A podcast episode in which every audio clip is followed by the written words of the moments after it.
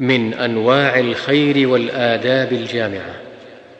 إذا كان جنح الليل أو أمسيتم فكفوا صبيانكم فإن الشياطين تنتشر حينئذ. فإذا ذهب ساعة من الليل فخلوهم.